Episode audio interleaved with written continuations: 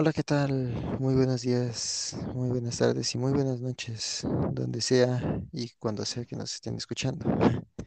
Esto es Depende y yo soy Fernando López y aquí a mi lado está Michelle Cortés. ¿Cómo estás, Mitch? Hola a todos. Bien, bien. Espero que ustedes también se encuentren muy bien, que todo les esté pintando bien en este inicio de año. ¿Tú cómo estás, Fer? Bien, bien, muy bien. Feliz de estar aquí contigo una vez más, listos para traerles toda la información que tenemos preparada para hoy. Pues eso, hay que, hay que darle con todo.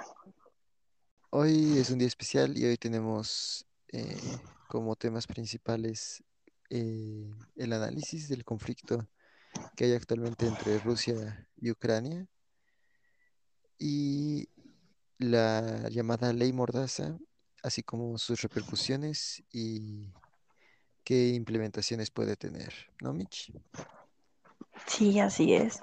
El día de hoy tenemos dos temas muy interesantes, ¿no?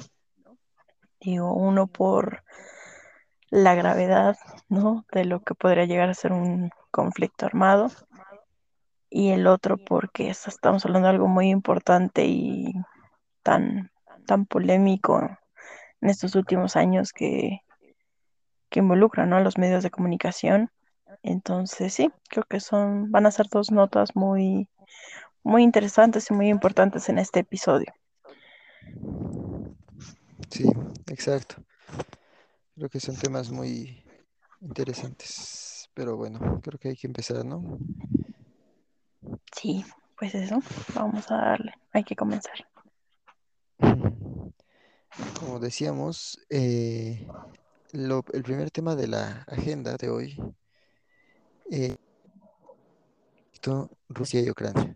Creo que ha sido muy sonado últimamente las noticias eh, desde diversos eh, frentes y diferentes posturas, pero pues hay que empezar por qué es lo que, qué es lo que hay ahí, ¿no? Eh, es- no es algo ni fácil de explicar ni completamente, eh, em, digamos, reciente, ¿no? Entonces, eh, creo que el primer tema que hay que hablar de esto es que la frontera entre Rusia y Ucrania es un límite que, que está marca- muy marcado por la violencia desde tiempos eh, incluso de la Unión Soviética.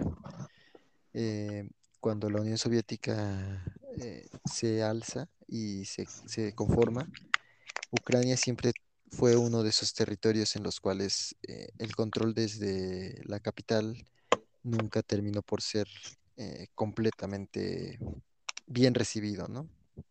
Ucrania era un, un territorio alejado de, de- Rusia y de la, de la zona más central de la Unión Soviética. Y siempre hubo un conflicto, ¿no? Con, con, con el Partido Comunista. Y hasta cierto punto nunca terminó por eh, ceder Ucrania. Eh, cuando se dio la separación eh, en la zona de Ucrania hubo eh, mucho armamento soviético, eh, incluyendo armamento nuclear, que se quedó en, en Ucrania. Y en el momento de la separación de la Unión Soviética, la, la región de Ucrania, pues eh, tuvo muchos, empezó a tener muchos conflictos ya con la recién formada Federación Rusa. Entonces, es una zona que ha habido muchos conflictos en esa frontera y actualmente sigue habiéndolos. Eh, si, si nos fijamos, no es algo actual, digámoslo así, no es algo que, se- que surgió en este momento, sino que por diversos intereses ha ido creciendo la, la tensión, en especial el tema de los energéticos, ¿no? El control de gasoductos que pasan por, eh, por el territorio ucraniano desde Rusia.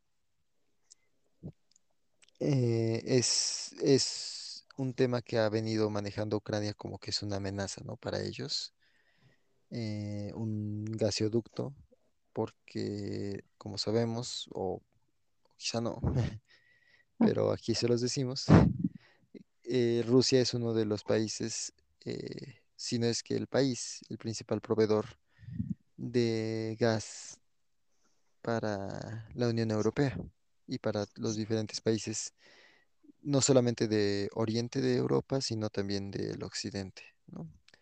Entonces prese- pre- presenta diferentes gasoductos que van pasando a través de todo el territorio y llegando directamente hacia eh, las economías principales de Europa, ¿no? Como Alemania o Francia.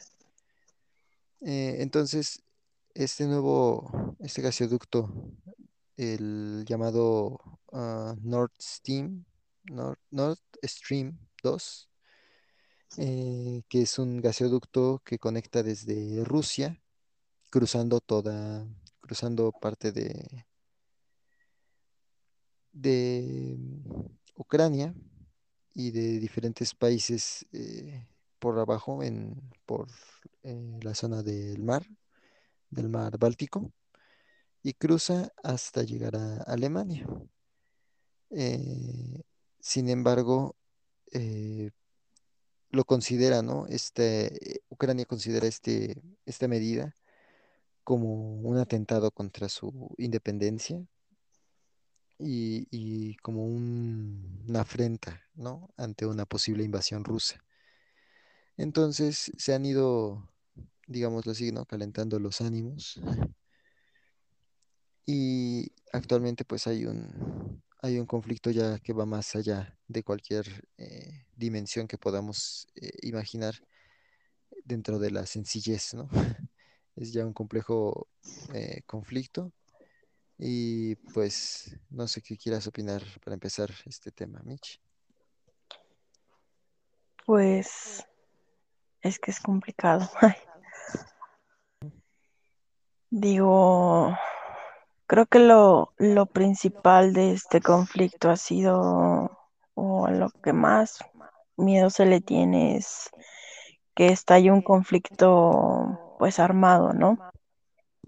Digo, por ejemplo, ayer estaba leyendo que, em, que si no mal recuerdo fue en el, en el límite, ¿no? Ahorita creo que es invierno allá.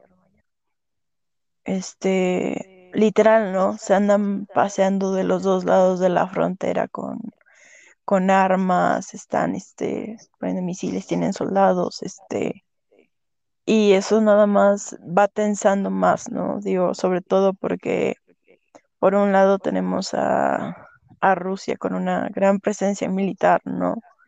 Y del otro lado tenemos a Estados Unidos eh, del lado de Ucrania en la, en la misma situación, ¿no? Digo, claramente no, no son los únicos involucrados, ¿no? Por otro lado, eh, como bien decías, ¿no? Está prácticamente toda Europa Central y parte de la Oriental, ¿no? Sobre todo los más involucrados son eh, Polonia, Alemania y Rumania, ¿no? Que parte eh, de lo de Alemania es que no recuerdo bien si es eh, si Estados Unidos quiere que Alemania le dé armamento a Ucrania y parte que lo defienda, pero Alemania quiere como una postura neutral, ¿no? Entonces, por ese lado, eh, eh, digamos, es, es parte del, del conflicto que, que tienen, ¿no? O sea, estos tres países, o sea, están más involucrados, pero por la cercanía que tienen a tanto a Rusia como, como Ucrania, ¿no? Digo, también algo, algo importante, ¿no? Sobre este conflicto es que realmente, ¿no? Entender por qué, digo, como bien decías, hay, hay todo un antecedente histórico que, que, pues, digamos, no ha llevado hasta este punto lleno de conflictos, ¿no? Digamos, pero ahorita el detonante, por así decirlo, es justo esta, pues, no sé, no sé si clasificarlo como rumor, porque sí era un hecho, pero después Ucrania dijo que no. Pero bueno, dejémoslo en que bueno, se supone que Ucrania quería o quiere unirse a la OTAN o la OTAN quiere que Ucrania se una a ellos, ¿no? Y realmente todo esto gira a un, a un tema energético. O sea, bueno, al menos en, mi opinión, siento que ese conflicto gira en torno a eso y a que Rusia quiere, mm, digámoslo así, ¿no? Eh, tener esa postura de, de potencia y hasta cierto punto de reconocimiento que siempre ha esperado, sobre todo en este caso a frente a Estados Unidos, ¿no? Que incluso, por ejemplo, parte, parte de lo que decían en los noticieros es eso, que, o sea, en, las- en las negociaciones que se han tenido con, con Washington y con la OTAN, o sea, realmente eso ha sido la postura de Rusia, ¿no? O sea, tener un, un diálogo, entre comillas, entre, entre iguales, ¿no? O sea, que se le vea como una potencia, como un país importante y no nada más como alguien que está metido en un, en un conflicto, ¿no? Entonces, em, digamos, es, es complicado por todo lo que en cuanto a geopolítica abarca, ¿no? Digo, aparte de lo de la OTAN y lo que decías, ¿no? Digo, parte importante de los de los energéticos, especialmente del petróleo y el, creo que le llaman gas, gas licuado, bueno, llamémoslo en gas. Este, o sea, parte de este conflicto viene de, de que también les preocupa cómo va a ser el suministro si es que se llega a, dar un conflicto armado y no, no llegan a un acuerdo pronto, ¿no?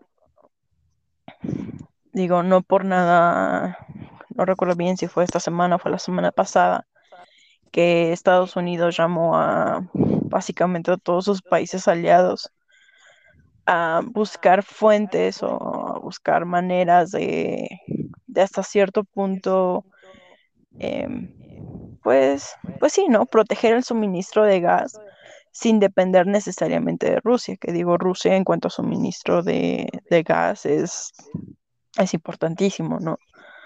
Digo, no por nada que fue hace como cuatro años. No recuerdo el nombre de este tratado que se tenía planeado, que era, um, no, más de cuatro años. Eh, se tenía planeado, ¿no? Que justo hubiera un gasoducto, creo que era hasta el norte de México.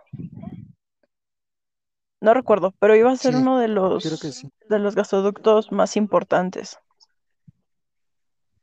Digo, no recuerdo exactamente el motivo por el que ya no se llevó a cabo, Creo que fue justo después de la renegocia- bueno, de la renegociación del Tratado de Libre Comercio.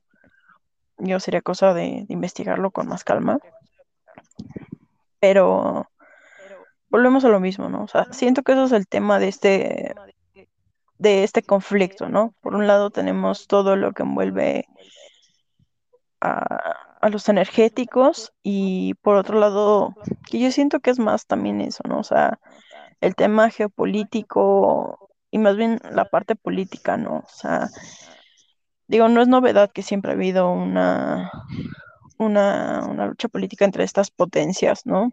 Específicamente Rusia y Estados Unidos. Y, e incluso, ¿no? Llegué a escuchar que pareciera que Ucrania es el, el chivo expiatorio, ¿no? Por parte de Estados Unidos para una especie de guerra fría entre Estados Unidos y Rusia, ¿no? Entonces creo que sí es demasiado complejo este tema, pero creo que sí es muy importante, ¿no crees? Sí, creo que eh, es importante porque, como eh, eso último, ¿no? que, que mencionas, creo que eso es importante rescatarlo porque, o sea, no- esto no es algo nuevo, o sea, esta intervención de Estados Unidos y de la OTAN eh, argumentando que hay peligro de una invasión o de algún movimiento ar- militar por parte de un país que no es miembro o que está en contra de sus intereses de la OTAN, eh, pues es algo que ya vimos hace, hace tiempo, ¿no? O sea, en la Guerra Fría Ya vimos es que pasó esto en diferentes otros territorios que fueron desde Vietnam hasta Irak, ¿no? Eh, que terminaron desatándose guerras y durante toda esta época de la Guerra Fría. Entonces, creo que eh, es importante ver que no es ni, ni son los rusos los malos, ni los eh, estadounidenses son eh, los buenos. O sea, creo que no hay exactamente un bando bueno y un bando malo en este conflicto, sino simplemente como que intereses propios de cada grupo, porque eh, es obvio que las, las injerencias que tiene actualmente Estados Unidos eh, son otras, porque eh, en años pasados, no recuerdo muy bien exactamente si fue en 2014 o 2015, eh, Rusia hizo una operación en, Crimea, que es un territorio eh, ucraniano, a través de la cual intentaron tomar posesión de, este, de esta península en, en Ucrania y para tener un, mayor control de, de ahí, que sería el, creo que es el mar Báltico, lo que hay ahí, y de otros, eh, de otras fuentes de petróleo y de, y de gas natural. Entonces creo que es importante ver que, eh, y en ese momento no, la, la OTAN y Estados Unidos no reaccionaron realmente. Enviaron unas cuantas tropas y le impusieron una cierta multa a, Rusia por el, por ese, por esa maniobra, pero en realidad no hicieron nada. Y hubo una mayor, este, hubo una operación importante por parte de la de inteligencia eh, rusa, ¿no? La, los sistemas de inteligencia rusos. eh. Eh, entonces, ese es un tema que no, no se dio con mucha relevancia en ese, en ese momento. Sin embargo, pues actualmente el hecho de que se esté dando por parte de Estados Unidos ya quiere decir que eh, no solo que ya hay más intereses por parte de Rusia, sino también más intereses por parte de ellos, ¿no? Entonces, no es un tema eh, nuevo, como ya, ya dije y dijiste también tú. Eh, Estados Unidos y Rusia siempre han tenido un conflicto de intereses bastante importante, a pesar de que ya actualmente, desde hace ya más de 30 años, este, Rusia dejó de ser eh, un territorio comunista, ¿no? Sin embargo, las tensiones entre Rusia y, Estados Unidos siempre han existido, eh, por lo cual, pues, ha, ha venido a, a incrementarse con esto, ¿no? Y, y más aún, como decías, ¿no? El tema, el tema energético, que es actualmente uno de los temas más importantes en el mundo y sobre todo para Estados Unidos por, por las crisis energéticas que ha tenido. Recordaremos, ¿no? El- apenas el, el año pasado o en 2020, no recuerdo muy bien, eh, cuando se dio los apagones norte de México con Estados Unidos debido a, a problemas en, en gaseoductos y, y suministro de gas.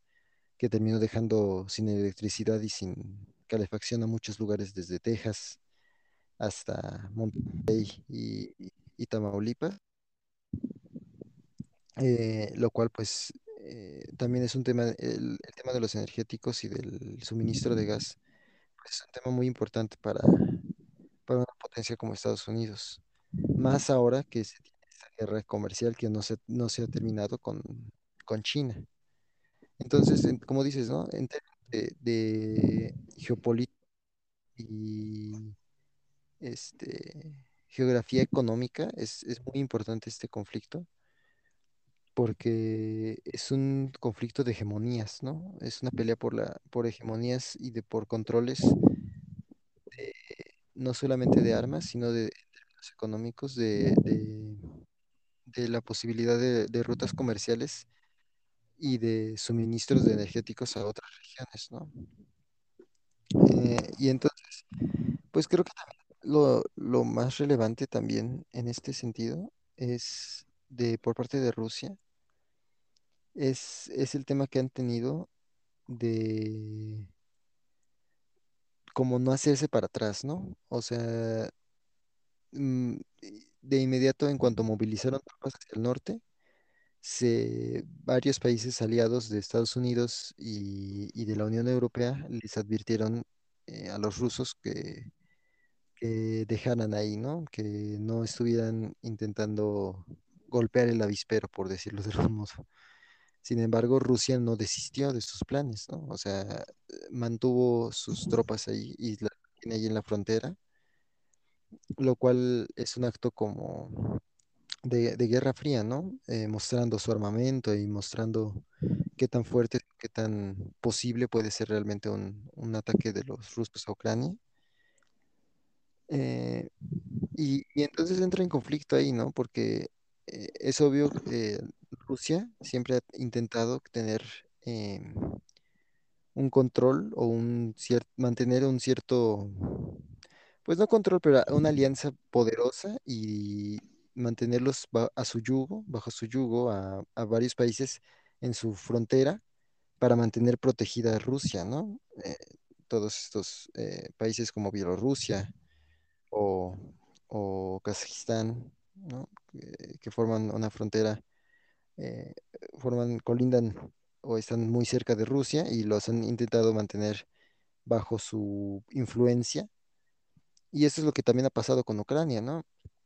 Eh, ha, intentado hacer que este territorio de Ucrania, que siempre ha sido conflictivo y que ha, y como dices, ¿no? Ha intentado posiblemente unirse a la OTAN, pues ha intentado, ¿no? Hacer que, que Rusia esté de su lado, que Ucrania esté de su lado para poder mantenerse protegida de un ataque por parte de Estados Unidos o de un, o de incluso, ¿no? De Alemania o de alguna otra eh, potencia. Que digo, Alemania, como dices, se ha mantenido neutral y ha intentado mantenerse eh, fuera del conflicto, pero, pero pues es un tema de, geopolítica y de temas de cuestiones de rivalidades ya de, de muchos años que este tema, ¿no? Sí, digo, y es que, digo, algo que decías al inicio, ¿no? O sea, por ejemplo, para Estados Unidos el tema energético es, es fundamental, ¿no? Y digo, como bien decías, son más o menos, pues sí, ¿no? Como dos años, más o menos desde que inició la pandemia, que ha tenido muchos problemas en cuanto a los energéticos, ¿no? Y de hecho fue, si no mal me recuerdo, fue hace el año pasado, hace como por ahí de octubre, noviembre, que fue que Estados Unidos dijo que uno de sus planes para este año era comenzar a, pues sí, buscar alternativas para volverse, mm, pues hasta cierto punto autosuficiente, ¿no? O sea, en temas energéticos, ¿no? Digo, no solo en temas energéticos, así, si algo dejó, eh, dejó, en mi opinión, la, la pandemia para cualquier eh, país, es que eh, con todas estas eh, cadenas, ¿no? eh, globales de la producción, este, entendieron que hasta cierto punto les afectaba demasiado toda esta interconexión, ¿no? O sea, no por nada se vieron tan afectadas las, la producción de mercancías, ¿no? El traslado de mercancías, el, el comercio se, se vio frenado muchísimo durante el primer año, ¿no? Digo, y sobre todo eh, fue una crisis bastante grave para Estados Unidos, eh, justo porque al ser la principal economía del mundo y ser el que más interconectado está con otros países en sus cadenas de, producción, eh, pues digamos, descuidó mucho eh, parte de la producción interna, ¿no? No por nada intentó que muchas empresas regresaran, este, dio incentivos, o sea, está viendo la forma, digamos, de otra vez de crecer eh, internamente, ¿no? De volver a ser fuerte, no quiero decirlo independiente, pero, pero sí que no tenga que vol- volver a pasar por el mismo problema, ¿no? Digo, y finalmente, eh, algo que es base para, para eso que tiene en mente es el, el tema energético. Ahora, eh, como, como bien comentabas, ¿no? Ese conflicto con Rusia no es nuevo. y menos eh, el saber que China siempre está involucrado, ¿no? incluso justo eh, con todo este tema que salió de Rusia, Ucrania, Estados Unidos, este, hubo medios que llegaron a decir, ¿no?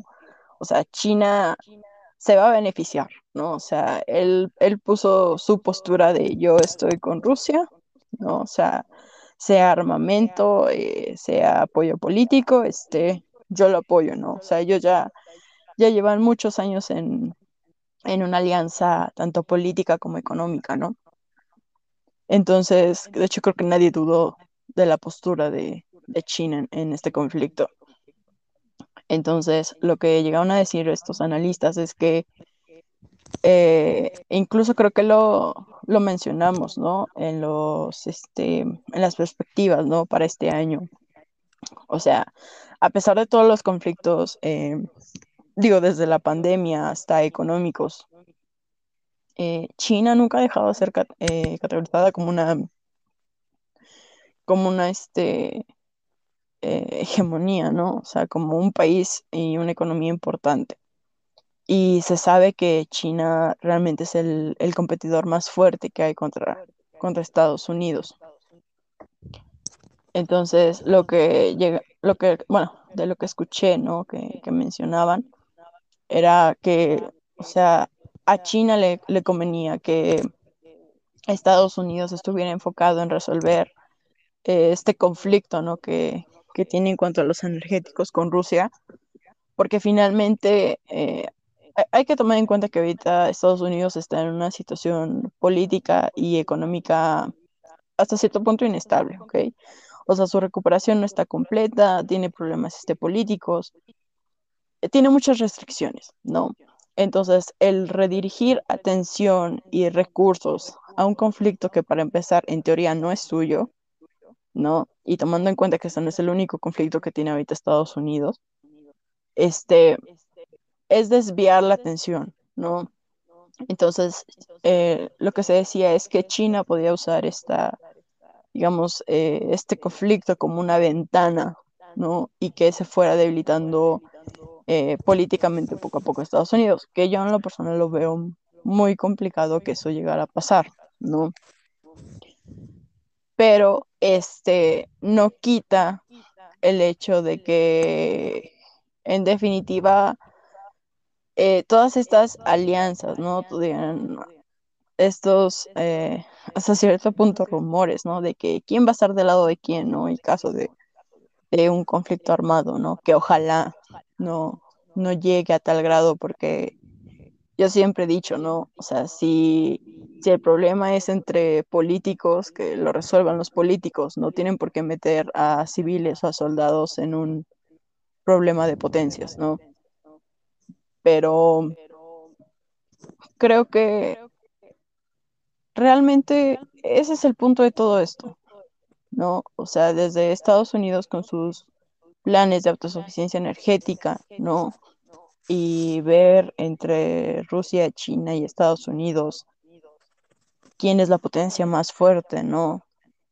Y de hecho, pues sí, de hecho creo que en ese mismo episodio también lo mencionamos, ¿no? O sea, parte de, las perspectivas para este año, en general para los siguientes años, es eso, o sea, ver entre China y Estados Unidos quién va a ser la potencia dominante dentro de los siguientes años. Digo, y eso se nota porque cada vez hay más conflictos entre estas dos, entre estas dos potencias. Entonces creo que eso, o sea, es un tema complicado, interesante, pero complicado, ¿no? Sí, exacto, no, no lo pudiste decir mejor. Y, y creo que tienes mucha razón en esto de China, ¿no? Es obvio que no, no era de sorprender a nadie quién iba a ser quien se beneficiara, ¿no? A largo, a largo o al corto plazo de, de esto, ¿no? China obviamente iba a salir eh, por las tensiones políticas que maneja también con, con Estados Unidos actualmente. Que, que no es que Rusia sea completamente su aliada, ¿no? O sea, no es como que Rusia de verdad sea, sean mejores amigos China y Rusia, ¿no?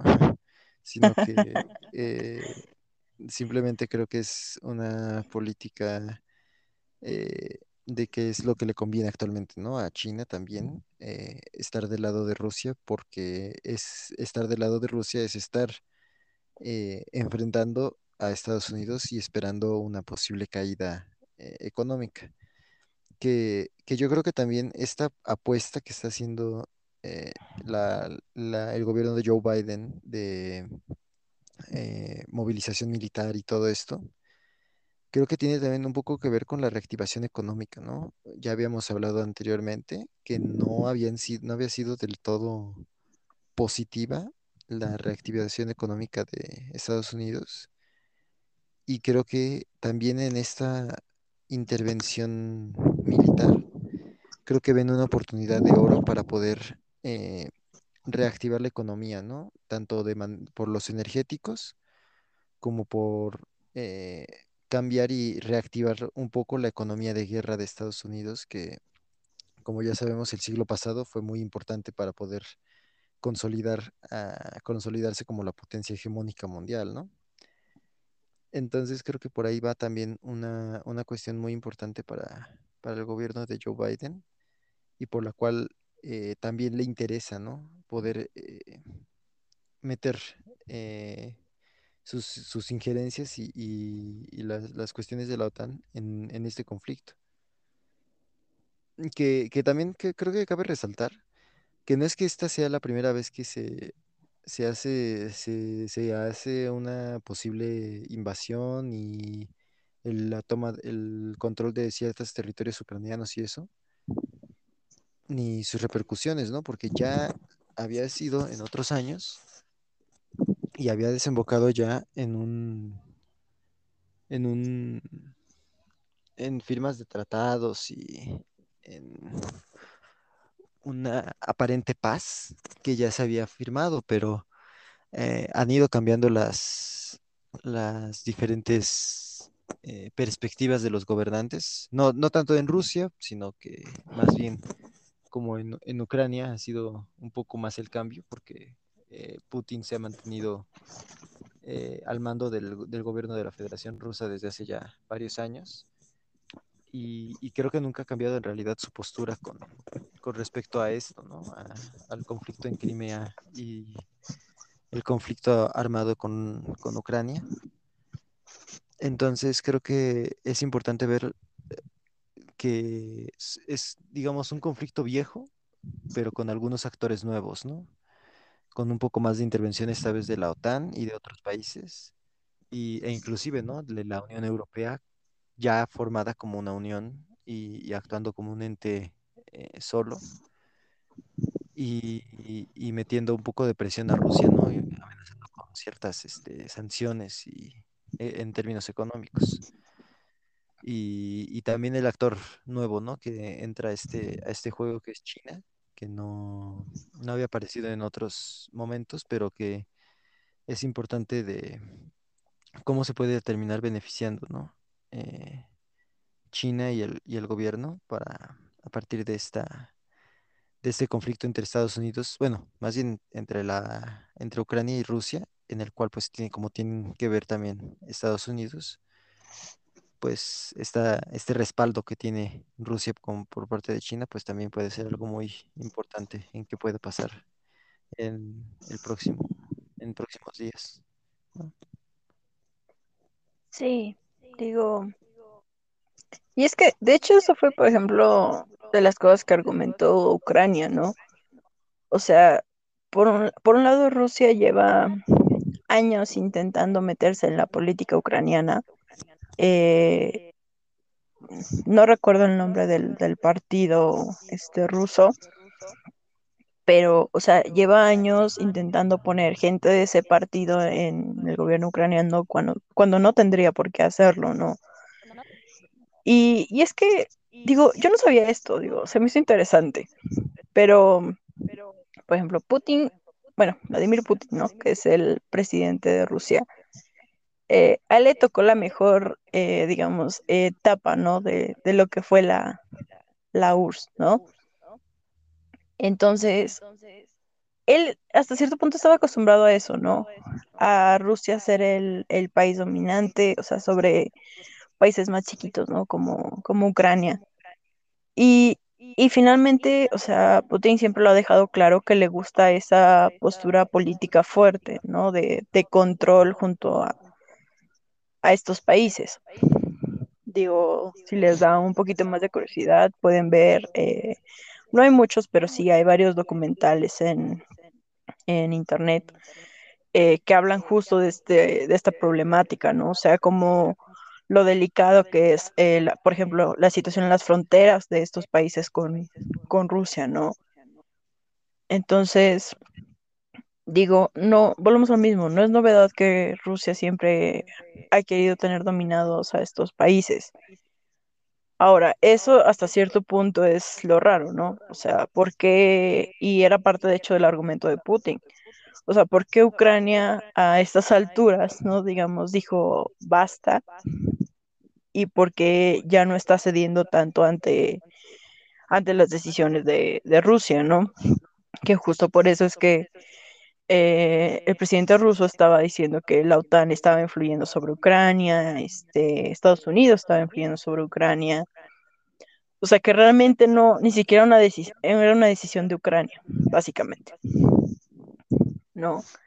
Y por ejemplo, algo, algo muy interesante, ¿no? Que decías que, fíjate que no, no se me había ocurrido, eso de la reactivación de la economía estadounidense mediante la guerra, ¿no? Digo, es, es más que sabido que, que gran parte de la economía de Estados Unidos se mueve por la, por la venta y el desarrollo de, de armas, ¿no? Y, y que de hecho, ¿no? Irónicamente en la en, en el apogeo, ¿no? de Estados Unidos del, de los noventas fue también gracias a eso, ¿no? Al conflicto armado, a la venta de armas, el desarrollo tecnológico.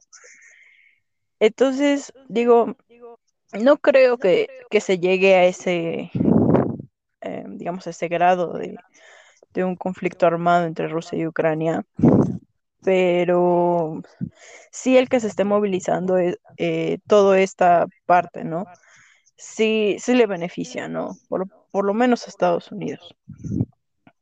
Entonces, digo, esperemos no, no pase a un conflicto armado, todo se quede en un tenso ambiente político y que finalmente se solucione de, la mejor forma, ¿no? Digo, a pesar de que ya se dijo que si Rusia no, no da paso atrás, este va a haber eh, sanciones, este, de hecho, gran, gran, parte lo dijo el Consejo de Seguridad, este, que podría haber eh, sanciones, ¿no? Si llega a haber un conflicto armado. Pero Rusia no se ve que vaya a ceder, al menos no pronto, lo veo muy difícil, ¿no? Pero lo que sí creo que no está bien es que se estén paseando enfrente de las fronteras con armas, ¿no? Asustando a civiles. Creo que eso es lo que, lo que no está bien. Pero pues, bien, ¿qué les digo? Pues sí, creo que tienes mucha razón en eso, ¿no? Eh, es, eh, al fin y al cabo, ¿no? Eh, podemos hablar mucho de gobiernos, ideologías y tamaños de países, ¿no? Pero al final quienes van a resentir todo esto va a ser las personas.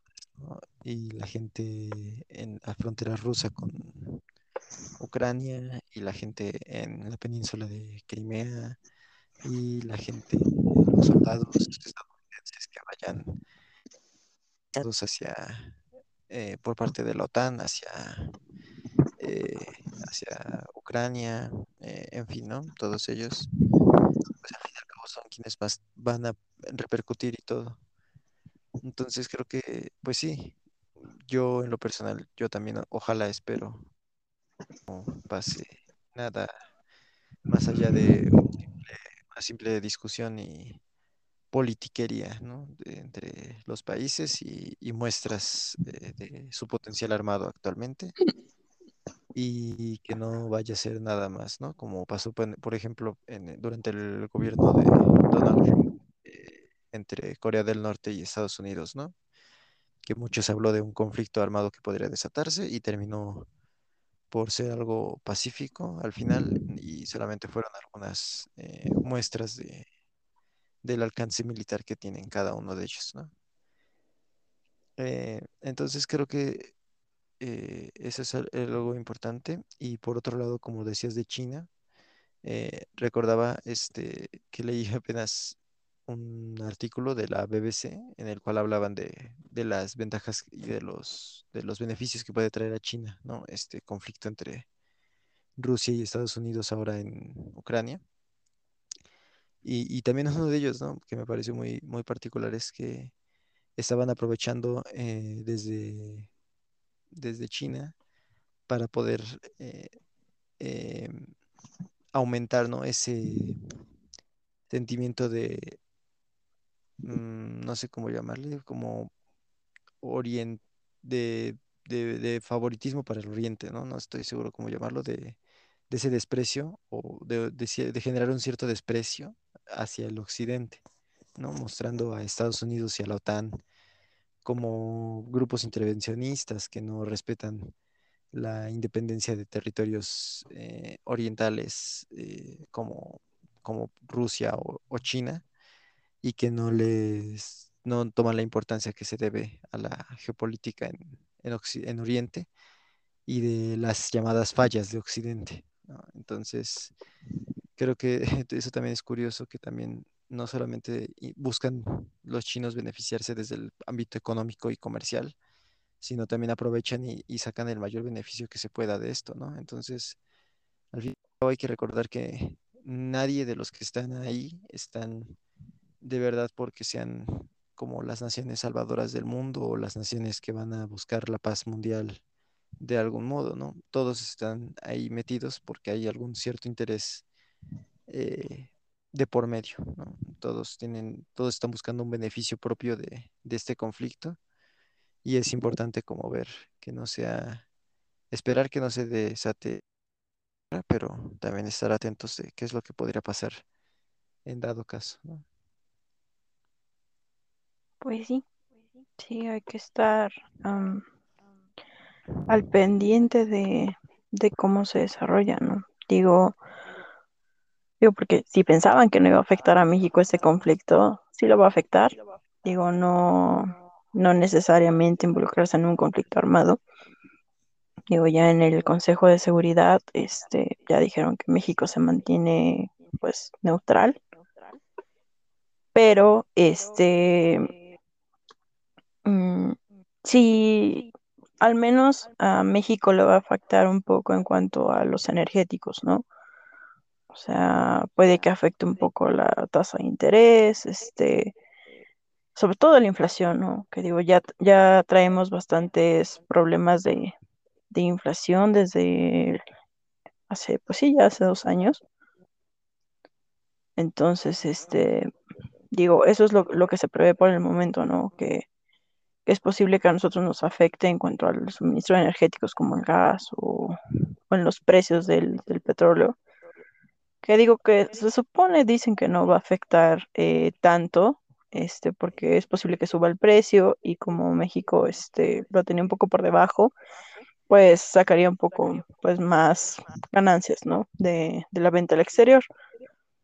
Pero, este, pero pues volvemos a lo mismo, ¿no? O sea, real- realmente eh, el impacto económico, al menos para México, no se espera que sea tanto, mm, pero ojalá no, pues no pase a, a mayores, ¿no?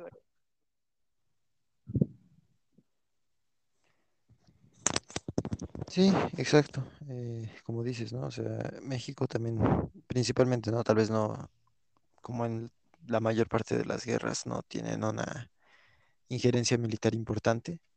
Sin embargo, el, la repercusión en energéticos y en otros eh, menesteres puede ser que sí sea mayor para nuestro país.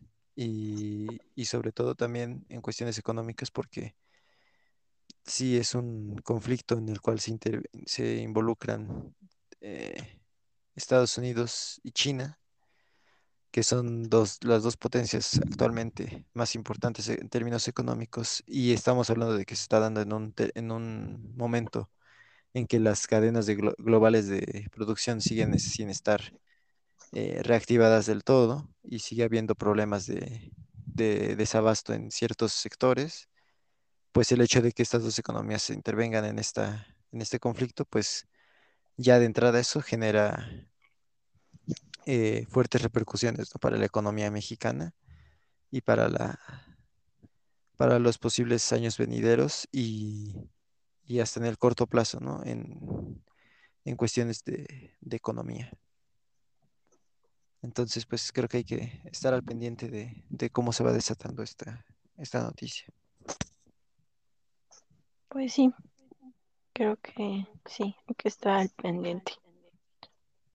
Bueno, también otro de los temas que digo, este no, en mi opinión, no ha tenido tanta difusión como hubiera esperado. Yo no sé si es porque todavía está en proceso, pero sí ha habido mucha opinión al, al respecto, ¿no? Y nos estamos refiriendo a la famosa, o a lo mejor no tan famosa, ley Mordaza, ¿no? Digo, no es novedad que, que el gobierno actual tiene muchos problemas con los medios de comunicación, ¿no? Digo, diario es una pelea constante en los mismos medios con, con el presidente, pero digamos que esta ley, ley llega a otro, a otro nivel, ¿no? Empecemos por el hecho de que esta, esta ley no es nueva.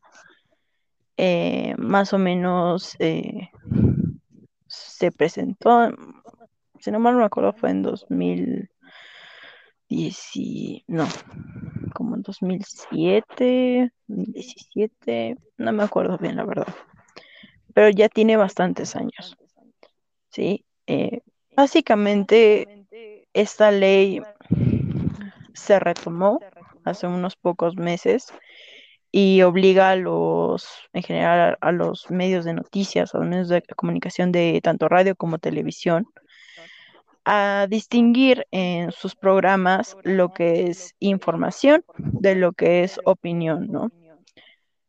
Esto bajo el argumento de que sirve para garantizar eh, los derechos de las audiencias, ¿no? Esto básicamente va a hacer que el Instituto Federal de Telecomunicaciones eh, tenga que encontrar, entre comillas, un equilibrio entre los derechos de las audiencias y ellos le llaman los derechos humanos, ¿no? Eh, sin embargo, mmm,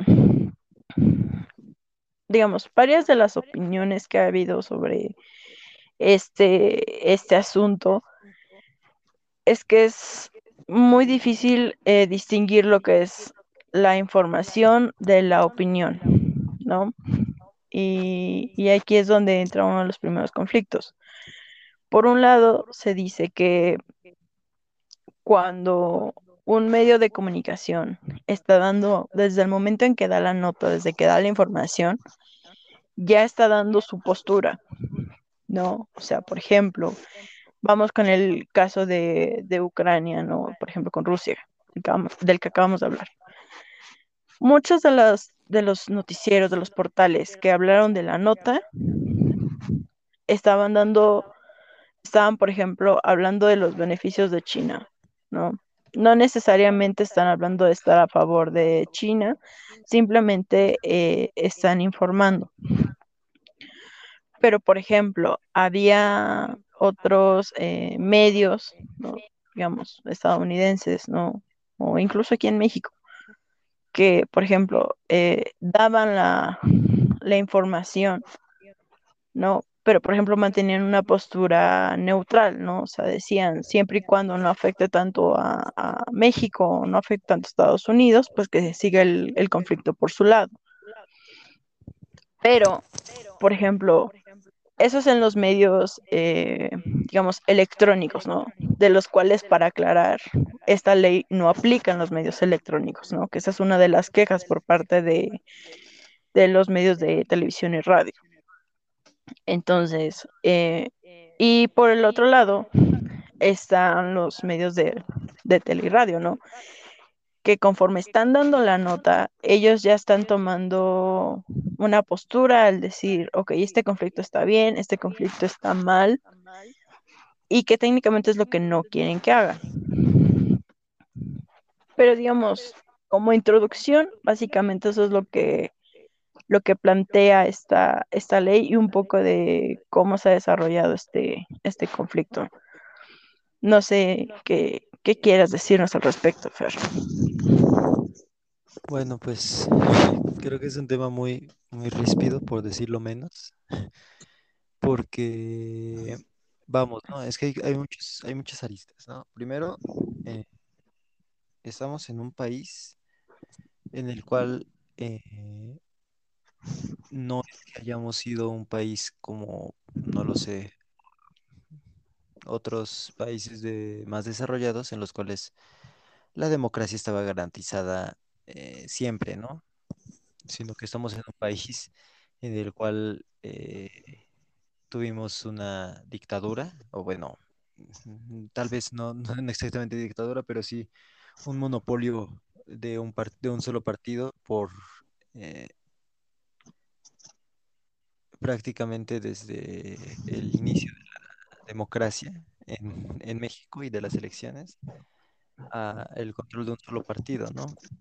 Eh, en el cual por varios eh, segmentos de este hubo una amplia y eh, completamente abierta represión hacia la, hacia la libertad de expresión, ¿no? Completamente abiertamente había lineamientos y diferentes eh, cuestiones que garantizaban que no se hablara mal de- del partido, ¿no? Del- en este caso del, del PRI. Y poco a poco se, se fue, digamos, mm, no relajando, pero poco a poco se fue dejando atrás ese, esa idea hasta cierto, eh, hasta el, hasta un, un cierto punto que al menos eh, hubiera mayor libertad de expresión, eh, no solamente tanto en, entre personas, sino en los medios de comunicación, ¿no? Sin embargo, pues siempre ha habido medios que, como dices, ¿no? O sea, siempre que tomas una postura para poder decir algo, estás tomando, siempre que dices algo, perdón, de manera pública, estás tomando una cierta postura, ¿no? No hay manera de decir eh, buenos días en un noticiero sin decir, eh, sin estarlo haciendo de una manera propia, ¿no? Estamos hablando de que eh, el hecho de que, por ejemplo, eh, un cierto noticiero, un cierto medio de comunicación, como puede ser Noticieros Televisa o Milenio Noticias, etcétera, etcétera, digan una cierta nota o den prioridad a una cierta nota o a otra, eso ya está queriendo tomar, queriendo decir que está tomando una cierta, una cierta postura, ¿no? O sea, el hecho de que en ciertos medios eh, se dé difusión a reportajes que hace, por ejemplo, un periodista como Carlos Loret de Mola, que ha sido durante todos estos años de gobierno de Andrés Manuel López Obrador, eh, uno de los máximos opositores que ha tenido y ha tenido discusiones públicas y ah, un tanto, eh, hasta podría decir, incómodas eh, en, en- en conferencias del presidente con, con él, ¿no? El hecho de que ciertos medios den o no a conocer sus notas, pues eso ya quiere decir una, trae consigo una postura y hasta una ideología, ¿no? Eh, si estás en favor o en, o en, o en desacuerdo con, con el régimen que vivimos. Entonces creo que es, es algo importante que destacar esto, ¿no? No es un tema fácil ni un tema, eh, em, no lo sé, no, un- un tema que pueda ser de rápida comprensión de las magnitudes que puede tener, ¿no? O sea, eh, para muchos puede ser algo simplemente eh, ajeno a ellos y una cosa pues pasajera, ¿no? Un cambio más en una legislación. Sin embargo, pues es algo que, que para muchos otros puede ser un atentado contra la libertad de expresión o contra la posibilidad de crítica hacia ciertas partes del gobierno. Entonces creo que por ahí es algo importante de que rescatar, porque vamos, ¿no? O sea, el hecho de que el, el gobierno abiertamente le guste pelear, ¿no? Contra su, oposición, no solamente desde el ámbito político, sino desde cualquier eh, ámbito como la, la, mm, las, telecomunicaciones y los periodistas, pues eso trae consigo eh, algo, algo más, ¿no? A la discusión. Y si a eso le aunamos ahora el tema, ¿no? De que México se ha convertido en un país en el cual eh, cada mañana amanecemos, este, y si no es a diario, mínimo cada tercer día, amanecemos con la historia de un nuevo periodista o una nueva periodista que fue asesinada por motivos de, haberse metido en temas que no le incumbi- no le incumbían. Entonces creo que eso también trae mucho más a la, a la mesa para poder eh, discutir sobre todo esto. Sí, totalmente. Digo, como bien decías, ¿no? O sea, toda esta violencia que se ha dado contra, contra los medios de comunicación, ¿no?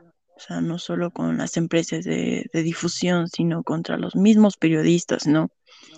Digo, no es eh, novedad que, que incluso em, el SAT, ¿no? Hacienda eh, ha estado atrás de ellos, ¿no? O sea, por ejemplo, muchos de ellos se, se han quejado desde Loret, Broso, Aristegui, este, en Radio Fórmula, ¿no?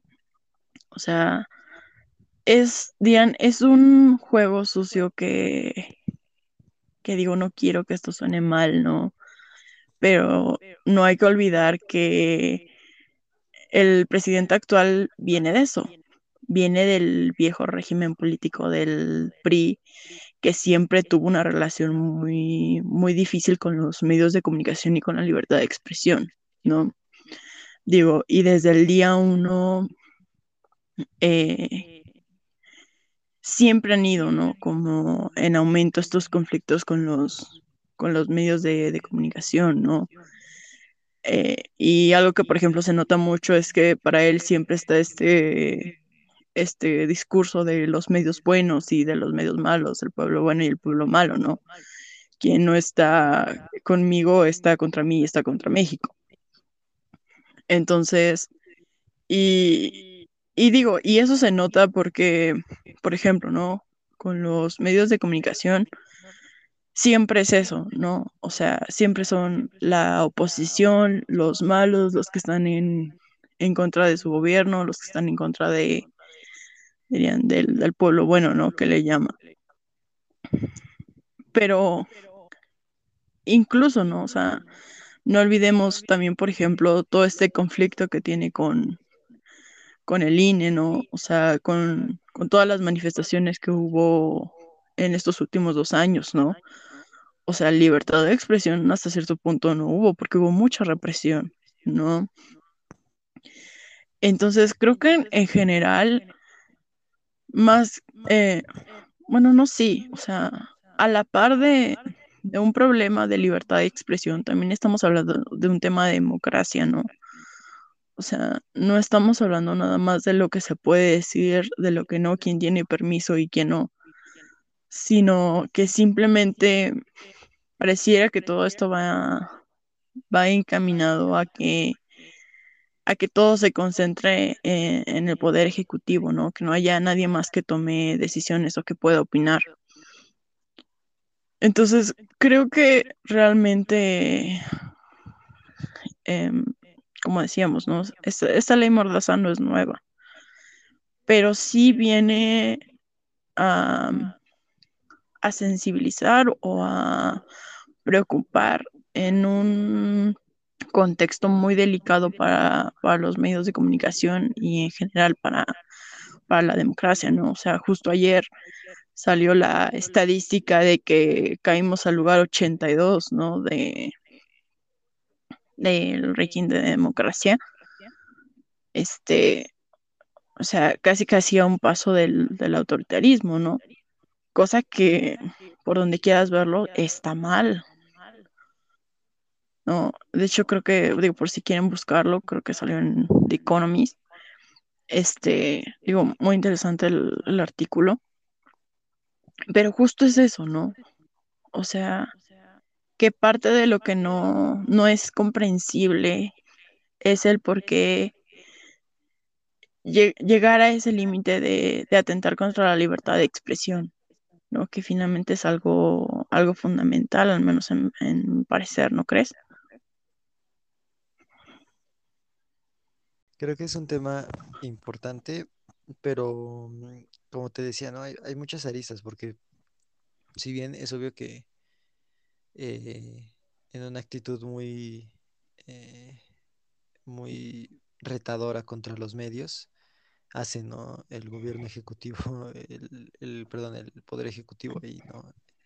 Andrés Manuel López Obrador ahí haciendo eh, hasta secciones, ¿no? En sus conferencias matutinas acerca de quiénes son buenos y quiénes son buen, malos periodistas. Eh, eh, sin embargo, creo que hay, hay también que reconocer que mucho del periodismo que, que ataca a la administración actual tampoco es como que sea de verdad el periodismo que, el, que México necesitaba, ¿no? En momentos eh, álgidos o de controversia eh, muy importantes en, en administraciones anteriores a la actual, tanto del PAN como de, eh, del último gobierno del PRI encabezado por Enrique Peña Nieto, tuvieron muchas actitudes de desinformación y muchas este,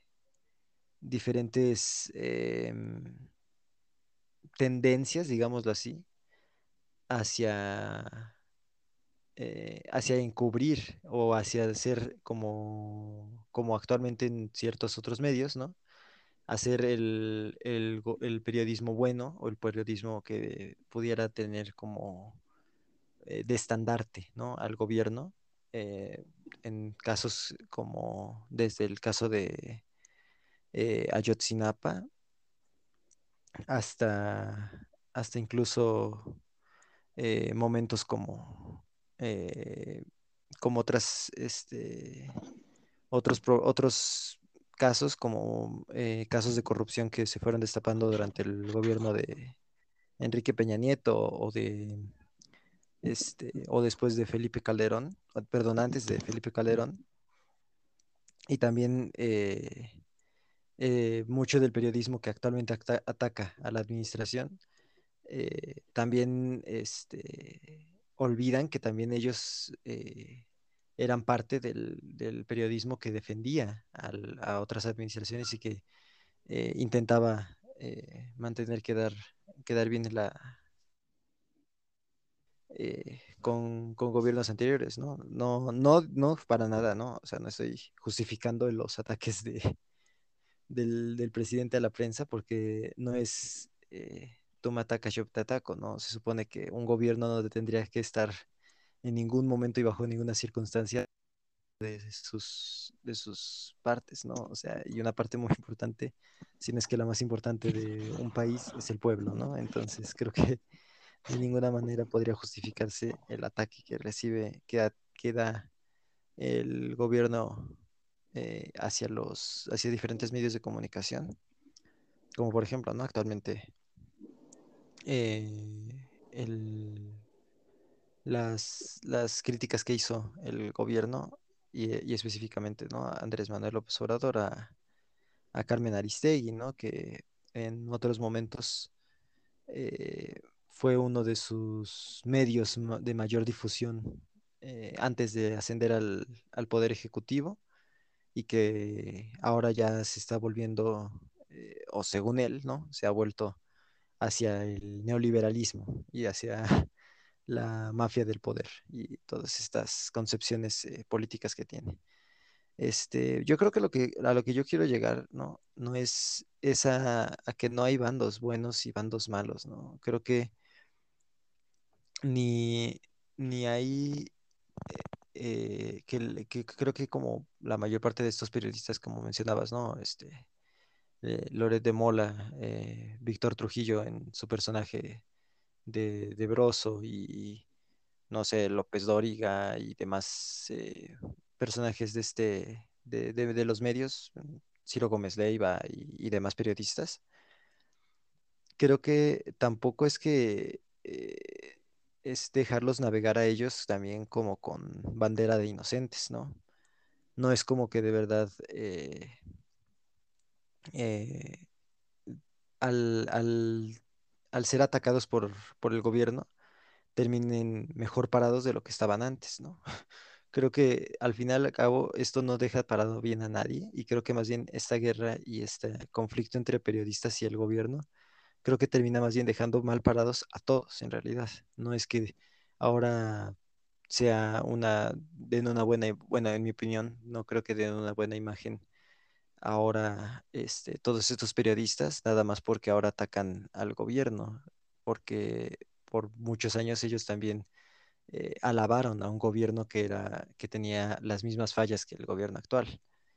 Entonces creo que ah, más bien en vez de dejar bien parados a ellos y dejar mal parado al gobierno, creo que al fin y al cabo todos terminan mal parados y el gobierno termina con los mismos errores evidentes que se ven y los mismos, las mismas carencias que han tenido otros gobiernos anteriores eh, represivos de la libertad de expresión y deja igual de mal parados a muchos medios de comunicación que simplemente han servido para alabar a otras eh, administraciones y ahora también a ot- otros eh, que han cambiado ahora a alabar a esta administración y a desestimar a, los otros, ¿no? Entonces creo que es un tema eh, muy complicado en realidad esto de la, de la ley y de la libertad de expresión, ¿no? Sí, totalmente, digo, yo difiero en, en algunas partes, ¿no? Pero, por ejemplo, eso que decías de, de no hay bandos buenos ni bandos malos, ¿no? Finalmente, los medios de, de comunicación tienen que cumplir con, con su función, que es, es informar, ¿no? O sea, digo que si defendieron eh, en el pasado, no lo hicieron, este, no digo que no, no importe, ¿no?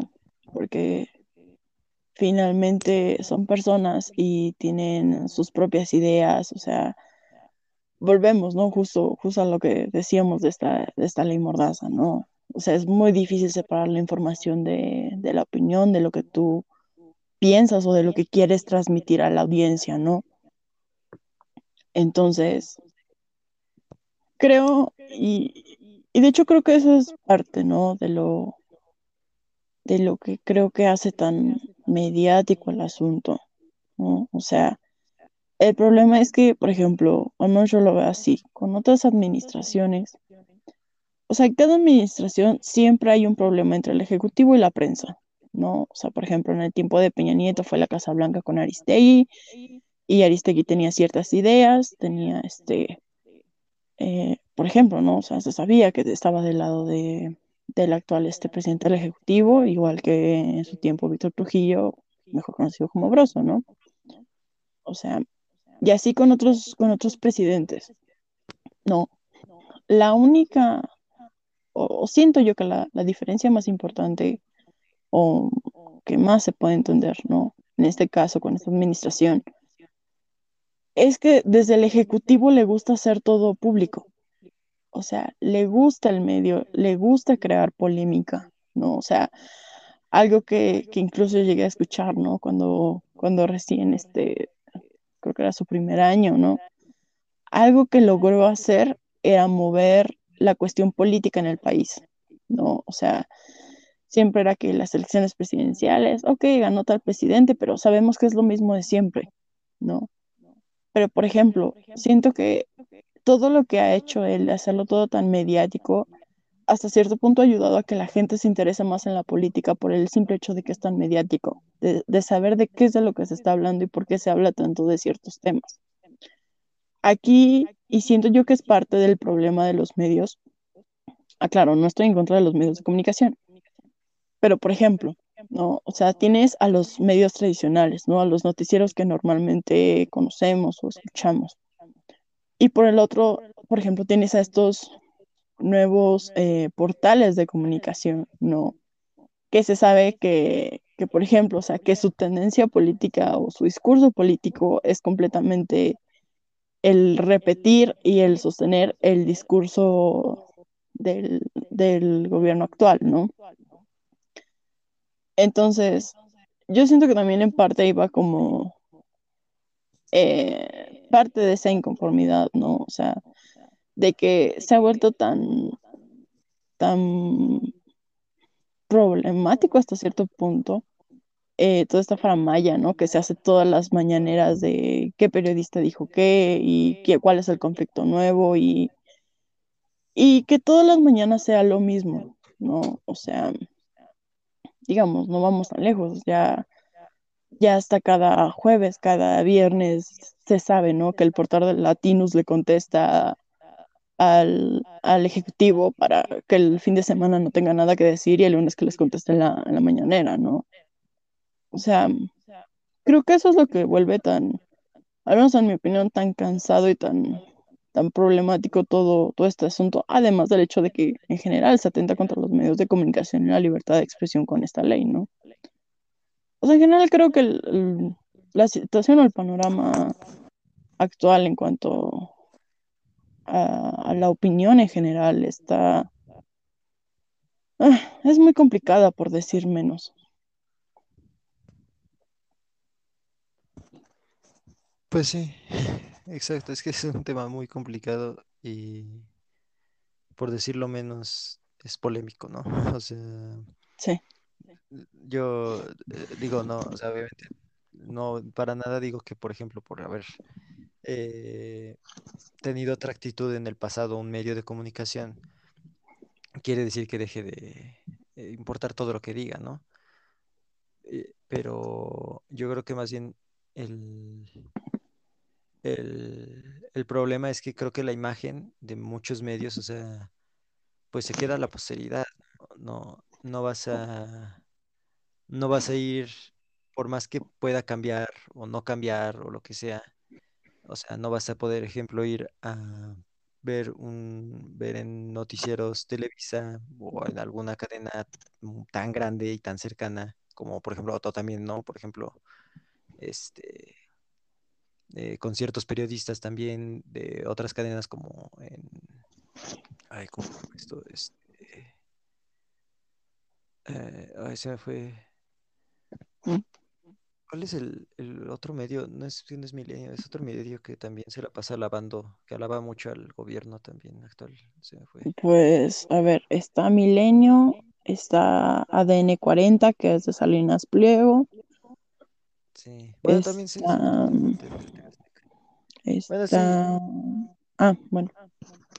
Sí, eh, exacto, ¿no? O sea, no vas a ir a un medio de comunicación que históricamente es muy cercano al gobierno actual y que se ha caracterizado por, digamos, así, ¿no? Por poca objetividad, a buscar algo que realmente sea el contenido más crítico eh, de, todos, ¿no? Porque sabemos que muchas de esas cadenas grandes de televisión o de noticias eh, en, en los medios, pues carecen a veces de objetividad, ¿no? O sea, son tan grandes y tienen tantos intereses que muchas veces carecen de de verdad contar la historia como tal, ¿no? Entonces es, no es hasta, sino hasta que eh, te alejas de, de, estas cadenas grandes o de la, los medios masivos a veces que puedes encontrar periodismo verdadero, ¿no? En donde realmente cuenten lo que se tiene que contar y las cosas como tienen que ser, ¿no? Desde la la matriz de lo que es el, el periodismo y la comunicación.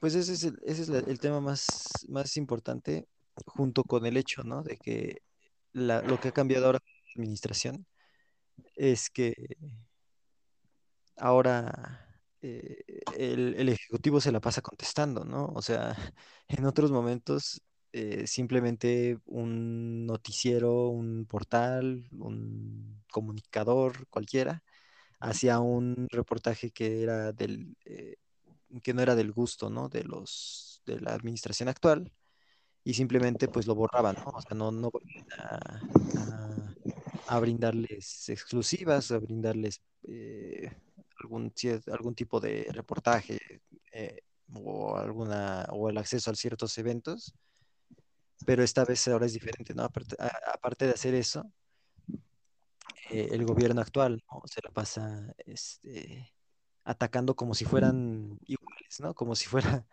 eh, él también fuera alguna, algún personaje público solamente eh, el presidente, y pues es algo que es muy distinto, ¿no? Es una posición muy diferente, ¿no? Sí, sí, totalmente. Digo, vo- volvemos a lo mismo, ¿no? O sea, yo creo que esa es la, la diferencia, que se ha vuelto tan, tan polémico ya de todos los días, ¿no? Estos conflictos entre el ejecutivo y los periodistas que, que digo que ya, o sea, ya se sabe, ¿no? Casi casi qué va, qué va a pasar la mañana siguiente. No, yo, o al menos lo que yo diría que es lo que, lo que también está hasta cierto punto mal es eh, que independientemente del, del medio, ¿no? O sea, hay periodistas que a pesar de su historial eh, tratan de hacer eh, periodismo serio, ¿no? O sea, más allá de los, eh, de los conductores que veamos, ¿no? En televisión o en radio, o sea, hay gente que está investigando, ¿no? Gente que está informada, ¿no? O sea, hemos visto casos, por ejemplo, incluso en La Mañanera o en, otras plataformas que van o escriben y, hacen una investigación de fondo, ¿no?